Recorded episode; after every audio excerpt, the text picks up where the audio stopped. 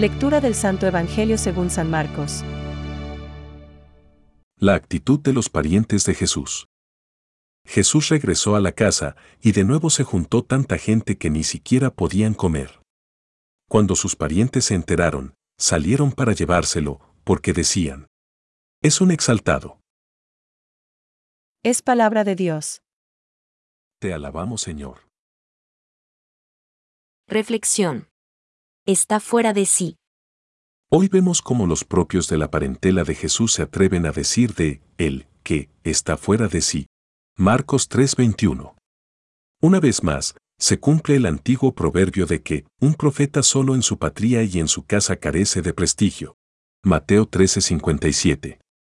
Ni que decir tiene que esta lamentación no salpica a María Santísima, porque desde el primero hasta el último momento, cuando ella se encontraba al pie de la cruz, se mantuvo sólidamente firme en la fe y confianza hacia su Hijo. Ahora bien, ¿y nosotros? Hagamos examen.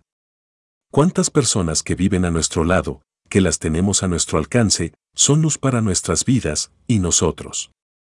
No nos es necesario ir muy lejos. Pensemos en el Papa San Juan Pablo II.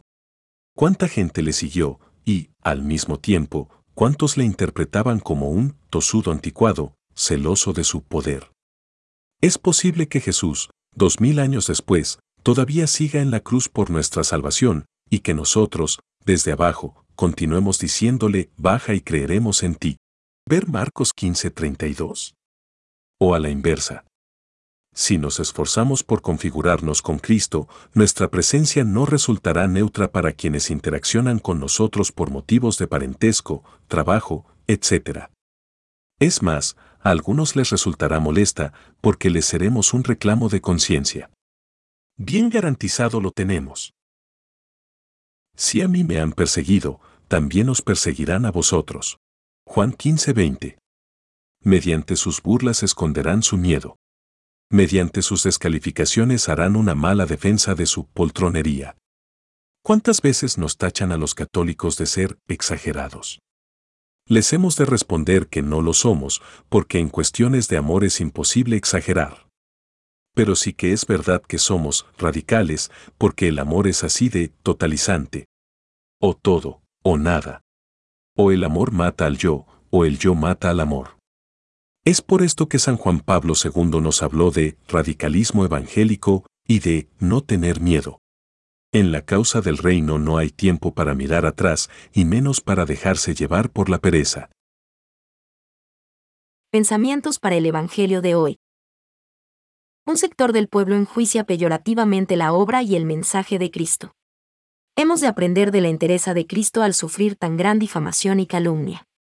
¿Qué importa que los hombres nos deshonren, si nuestra conciencia nos defiende? San Gregorio Magno. Su madre lo siguió siempre fielmente, manteniendo fija la mirada de su corazón en Jesús y en su misterio. Pidamos a María que nos ayude también a nosotros a mantener la mirada bien fija en Jesús y a seguirle siempre, incluso cuando cuesta. Francisco. Muchas de las cosas respecto a Jesús que interesan a la curiosidad humana no figuran en el Evangelio.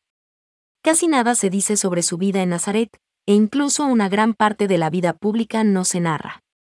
Lo que se ha escrito en los Evangelios lo ha sido, para que creáis que Jesús es el Cristo, el Hijo de Dios, y para que creyendo tengáis vida en su nombre. Juan 20,31. Catecismo de la Iglesia Católica, número 514.